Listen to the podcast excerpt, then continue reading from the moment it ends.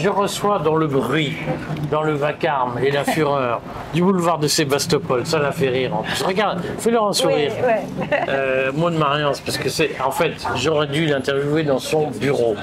Mais l'ascenseur est en panne. Il y a quatre ascenseurs à monter, Quatre étages, ouais, quatre étages. quatre étages. Tu vois, je suis dans un tel état d'épuisement sais.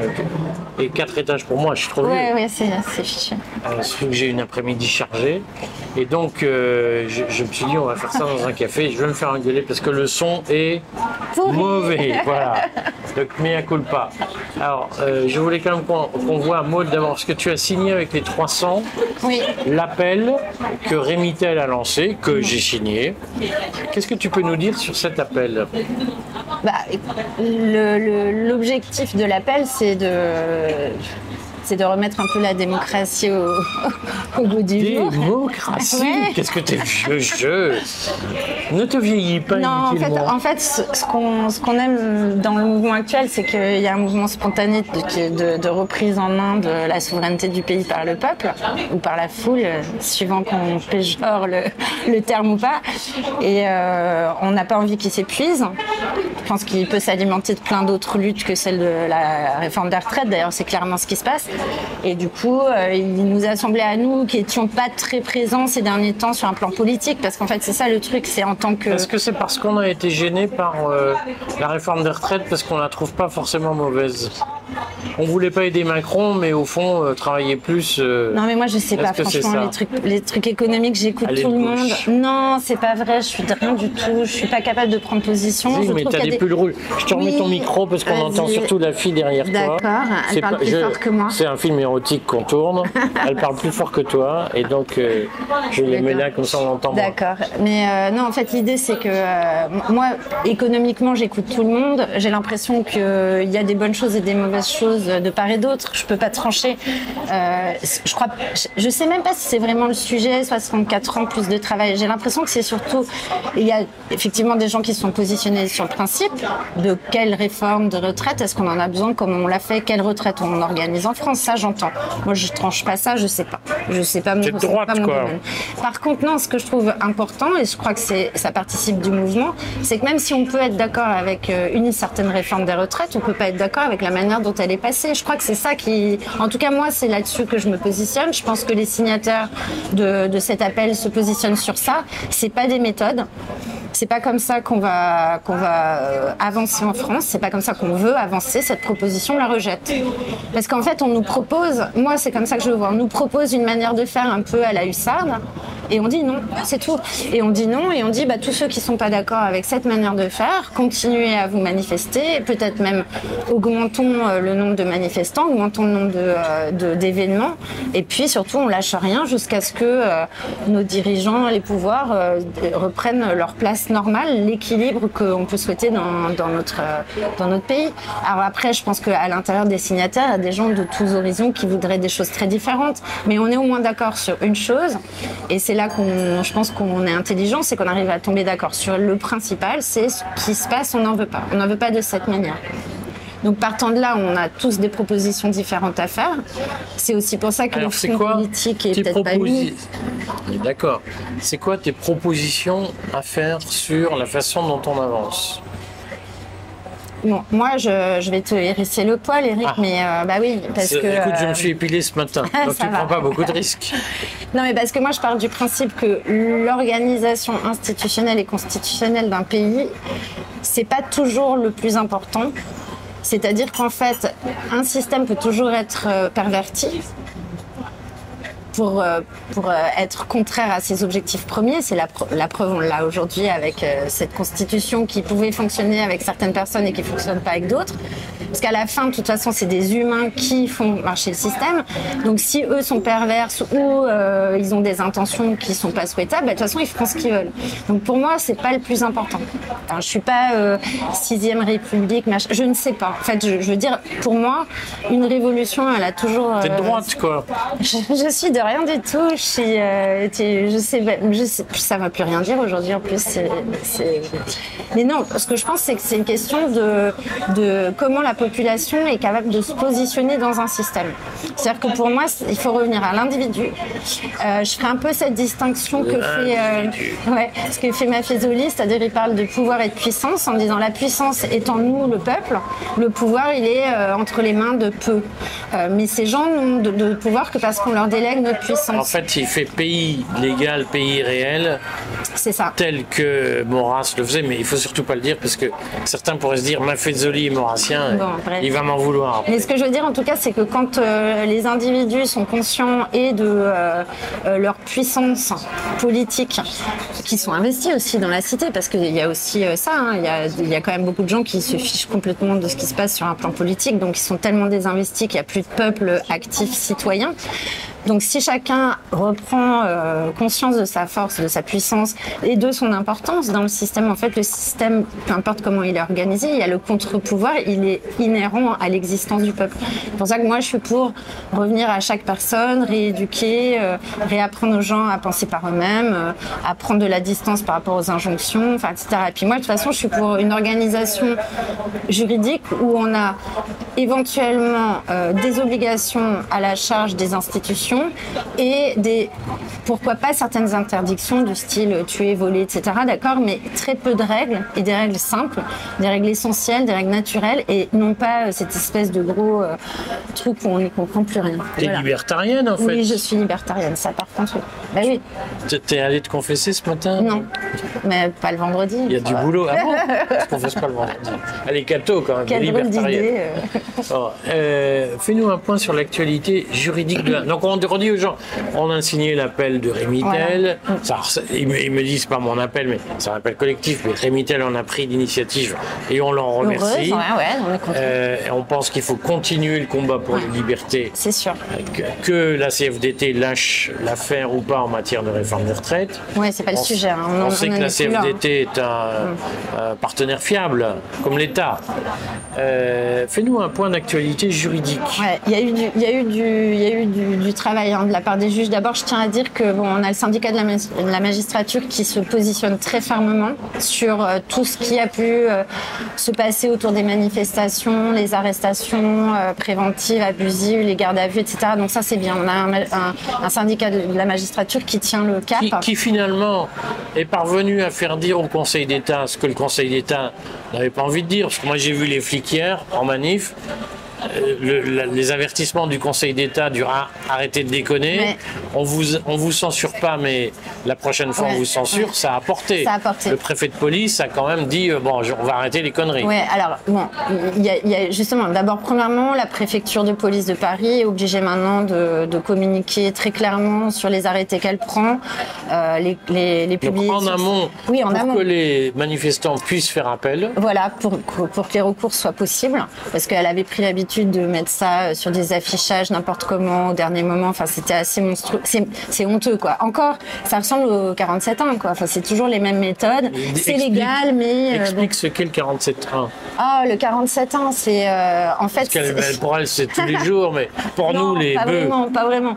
Non, mais en fait, on a un dispositif dans la Constitution euh, donc 47.1, c'est article 47, 47, alinéa, alinéa de la de Constitution. la Constitution. En fait, on a un dispositif qui est assez, euh, d'ailleurs, qui est connu dans plein d'autres euh, systèmes politiques. C'est en fait pour éviter que euh, l'année se termine sans budget de l'État, sans budget de la Sécu, c'est-à-dire avec un, blocage financier. Il y a la possibilité pour le gouvernement de mettre en place un- une obligation pour le Parlement de se positionner rapidement sur les textes financiers. On va dire c'est voilà, c'est donc ils ont 50 jours et puis point à la ligne. Et C'est la procédure accélérée c'est la procédure sur la réforme des retraites. qui a été utilisé pour la réforme des retraites, alors que d'abord c'était pas, enfin c'est clairement pas l'objectif, c'est pas l'objet euh, de cet article. Euh, Qu'en plus, bah, il n'y avait pas d'urgence objective à euh, juger ça, enfin à statuer là-dessus rapidement, alors que pour les budgets on peut comprendre, mais là on ne pouvait pas comprendre.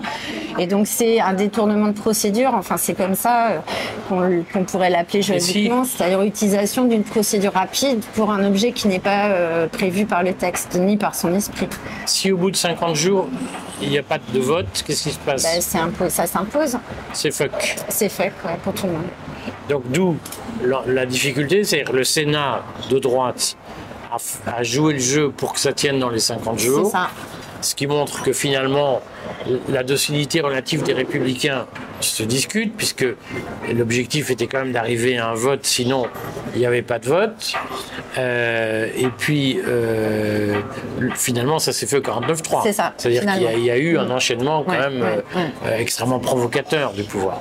Et donc, le 47 ans. Oui, Je parle donc du 47 ans. non, je, je- voilà, moi j'en ai terminé pour le 47 ans. Je disais juste que la préfecture de police avait adopté ce genre de tactique, c'est-à-dire on, on est dans la légalité, mais en fait cette légalité un peu particulière ne permet pas les recours. Donc on est toujours dans le même état d'esprit. On, on interdit les, respecte ra- les textes, les, les- les rassemblements une minute avant la Voilà. fermeture du tribunal, ce qui fait qu'on est sûr qu'il que y aura une interdiction Mais on, absolue. on sait que par exemple le préfet de la Réunion a fait ça pendant tout le temps, pendant la crise sanitaire. Il prenait des arrêtés pour euh, 15 jours.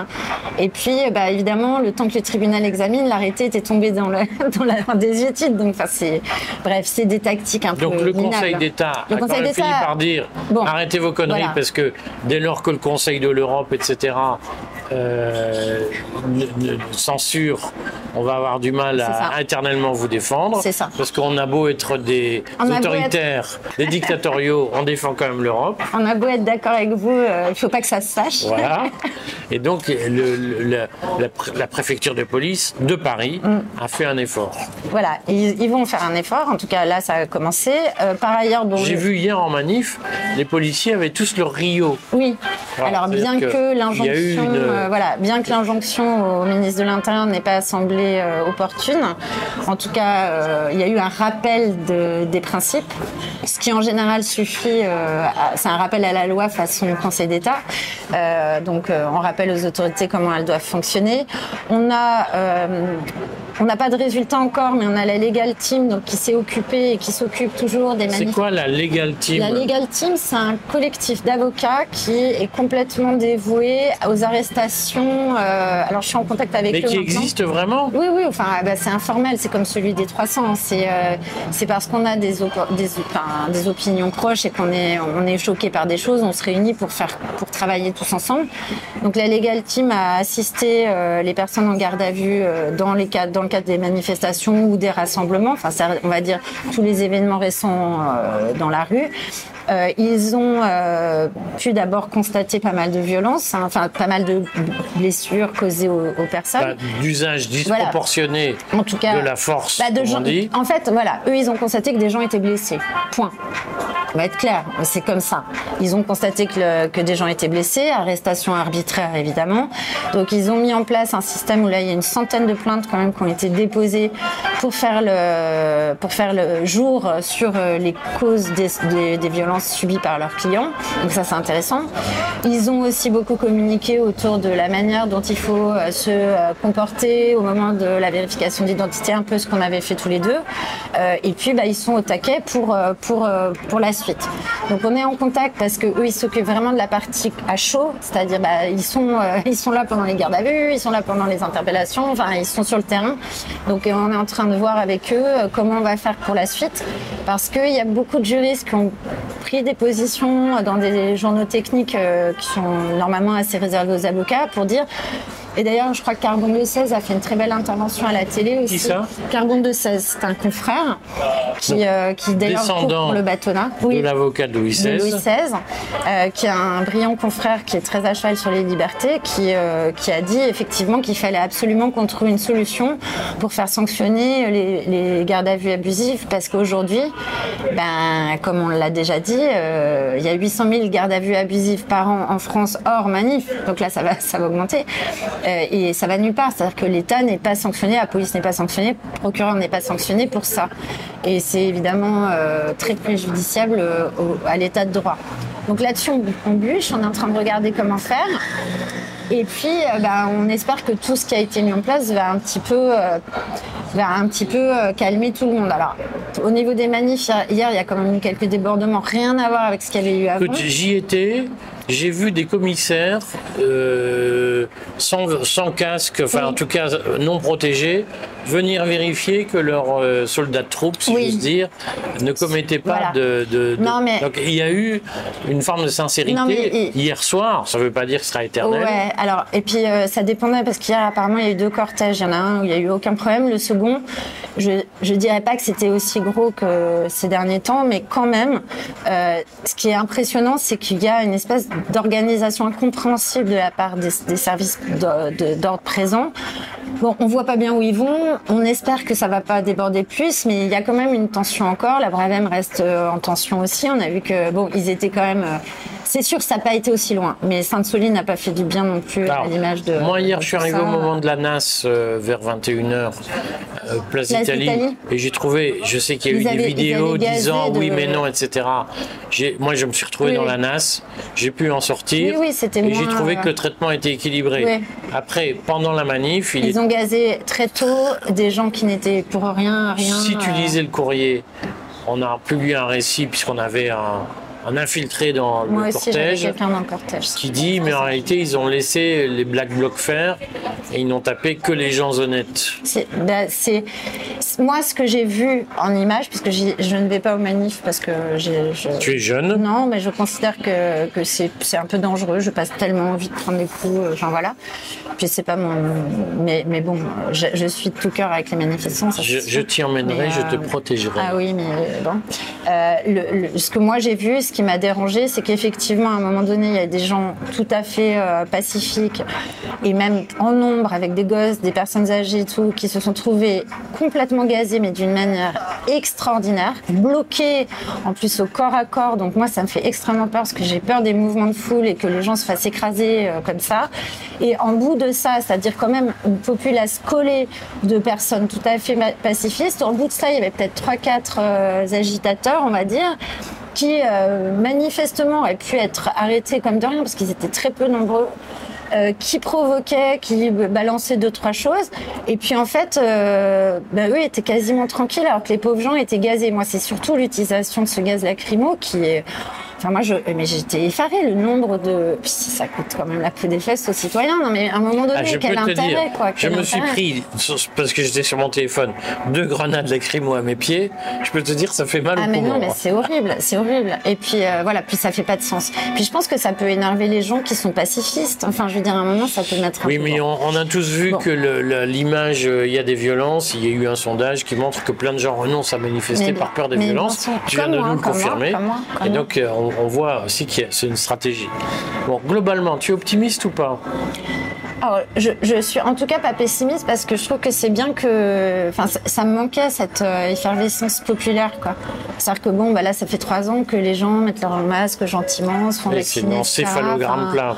C'était d'un triste euh, effroyable. Donc maintenant, bah, euh, à la faveur de, de cette de cette réforme ou d'autres choses, peu importe, mais en tout cas qu'on se manifeste et qu'on dise qu'on est là et qu'on a des choses à dire, ça me paraît vraiment une bonne idée. ouais. Ça me paraît une bonne idée. Bon, on, on fait une vidéo prochainement pour redire quand même le- le- les perspectives juridiques Mais oui. et surtout euh, redire euh, euh, ce qu'est la non-violence et la manifestation non-violente, parce que dans l'appel de Rémitel que nous avons signé, on le redit, on souligne 15 fois, il y a concrètement qu'est-ce qu'on peut faire, Oui. et on a besoin de toi pour dire Oui. ce qu'on a le droit de faire, ce qu'on n'a pas le droit de C'est faire. sûr. Et puis ce qu'on peut, ce sur quoi on peut avancer et, et ce qu'on peut peut-être aussi proposer un petit peu en, marge de tout ça, parce qu'on va pas, euh, il faut qu'on soit raisonnable aussi en disant, par exemple, sur le maintien de l'ordre. euh, moi, j'entends pas dire euh, qu'il faut pas de maintien de l'ordre. Je sais qu'on peut me reprocher d'être nuancé, mais à un moment donné, euh, un bon maintien de l'ordre, c'est aussi nécessaire. Mais ça- ce qui se passe ne s'appelle pas, selon moi, du maintien de l'ordre. Et Donc pas toujours. pas toujours, pas, Pas- toujours. a- Non, mais Hier soir, j'ai trouvé que oui, mais justement, Autant la journée, j'y étais pas, donc, non, mais euh, ça veut bien dire aussi qu'on a raison de se positionner avec vigueur sur ce qu'on considère comme être abusif. c'est un rapport de force. C'est un rapport. qui se construit dans l'effort Ouais. et dans la durée. Bon, elle boit Un coca. du Coca-Cola, elle est coupable d'américanisation. Voilà, c'est Bon, ça. on se retrouve bientôt Ouais, ça marche. Merci.